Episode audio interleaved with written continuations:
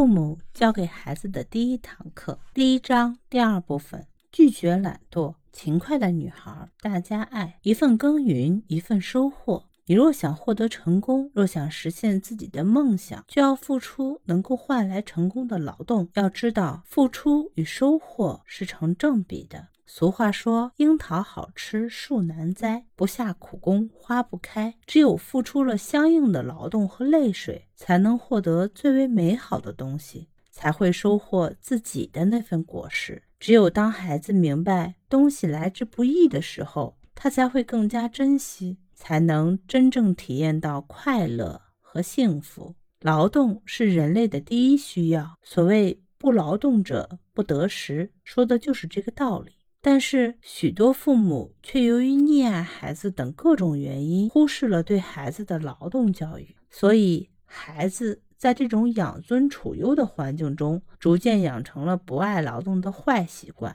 据调查，现在的中小学生爱劳动、有较好劳动习惯的约占三分之一，其余三分之二的中小学生是不爱劳动或不太爱劳动的。缺乏劳动意识的孩子。会养成依赖成人的习惯，而且由于孩子没有经过劳动的锻炼，走上社会后也很难胜任工作上的辛苦，甚至会被压垮。一个孩子为了浇花，开始提了一小桶水，接着又提第二桶、第三桶、第四桶，结果他累得满头大汗。这时，父母不必担心。因为对他来说，这其实是世界上任何一种别的喜悦都不能够相比拟的真正喜悦。在这种辛勤劳动中，孩子不仅可以了解世界，而且可以了解自己。甜甜已经六岁了，别的孩子六岁的时候已经可以自己做很多事情，但甜甜什么都不会。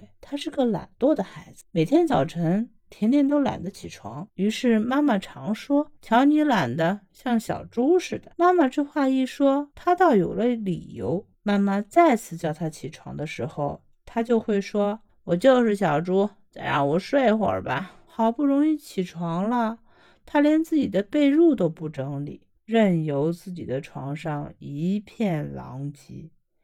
假如妈妈不督促他，他就不刷牙。不洗脸，晚上不洗脚就睡觉。在家里，甜甜也从不帮妈妈做家务。吃完饭，把碗筷一推，剩下的衣服往洗衣机里一放，就什么都不管了。平常他也是，什么事都要妈妈催。有时候妈妈说他，他还振振有词：“我去学习啦，这些事你帮我做吧。”平时无论妈妈工作再忙，家务活再多，甜甜。也不会主动搭把手帮助妈妈。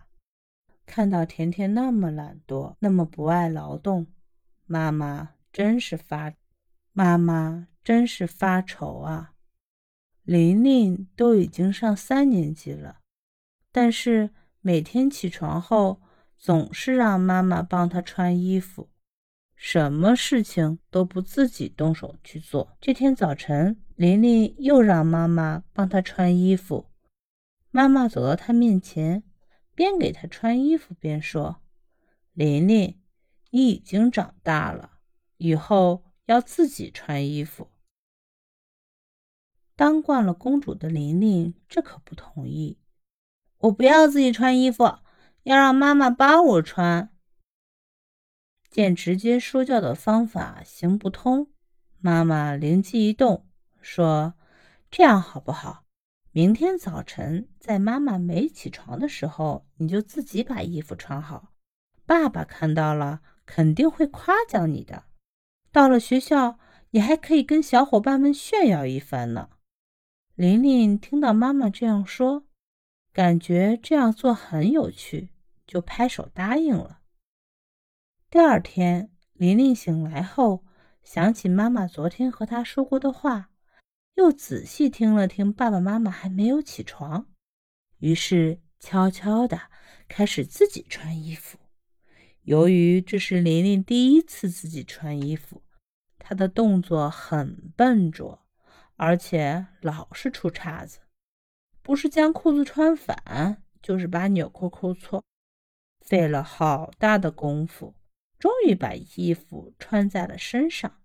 想着爸爸妈妈的表扬，他干劲儿更足了，把被子也叠好了。一会儿，妈妈来到他的房间，看到已经穿好衣服的琳琳，已经叠得整整齐齐的被子。妈妈赏给琳琳一个甜蜜的吻，高兴地说：“琳琳做的真棒，真是妈妈的乖女儿。”这时，爸爸也走了过来，妈妈。向爸爸炫耀琳琳今天是自己穿的衣服，爸爸也特意夸奖她女儿好样的。琳琳听后高兴极了。就这样，在父母的鼓励和帮助下，琳琳真正的意识到自己的事情要自己做。除了自己穿衣服，她还学会了整理书包和玩具，洗自己的小件衣服、袜子等。洗自己的小件衣服和袜子等，他再也不觉得妈妈为他做这些事情是理所当然的了。其实，孩子不爱劳动与家庭教育是有极大的关系的。许多父母心疼孩子，怕孩子吃苦受累，于是就不让孩子劳动；有些父母怕孩子干不好，不如自己干省事儿；有些父母认为孩子学业重，功课多。不想占用孩子的宝贵时间，有些父母认为孩子的任务就是学习，劳动这种事情以后自然会做的，用不着家长教育。如此便使孩子渐渐失去劳动的意识，养成了不爱劳动的坏习惯。据调查，英国小学生的每日劳动时间是七十二分钟，韩国是四十二分钟，法国是三十六分钟。而中国仅仅是十二分钟，这样不成功的劳动教育，以至于现在许多大学生的生活自理能力都很差，除了会考试，其他都不会。为了让孩子走出如此令人尴尬的境地，父母要怎么做呢？第一，要对孩子积极鼓励，适当赞美。家长要珍惜孩子每次有意义的尝试，而且要以鼓励表扬为主。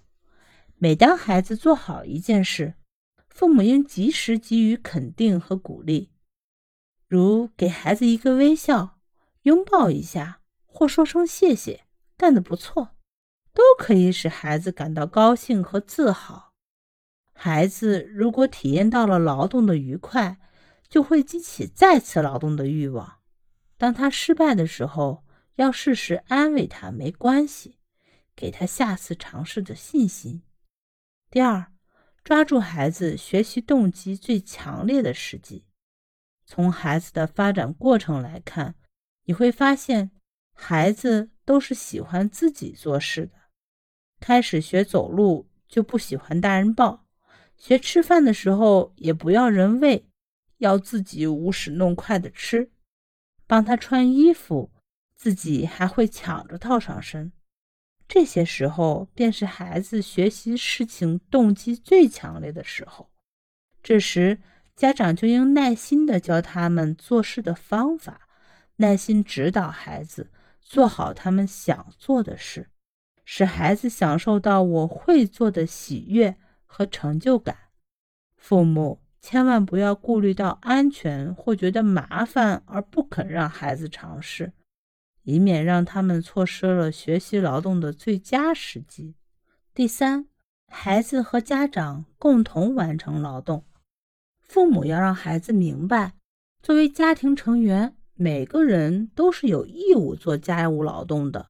制定一个表格，标明全家人各自的任务，例如爸爸妈妈负责做饭。孩子负责打下手，吃完饭，爸爸洗碗，妈妈洗第二遍，孩子负责把碗放到橱柜里。通过这样的形式，让孩子体会到自己的责任。劳动不仅使孩子成熟，也能让他们懂得人生的价值。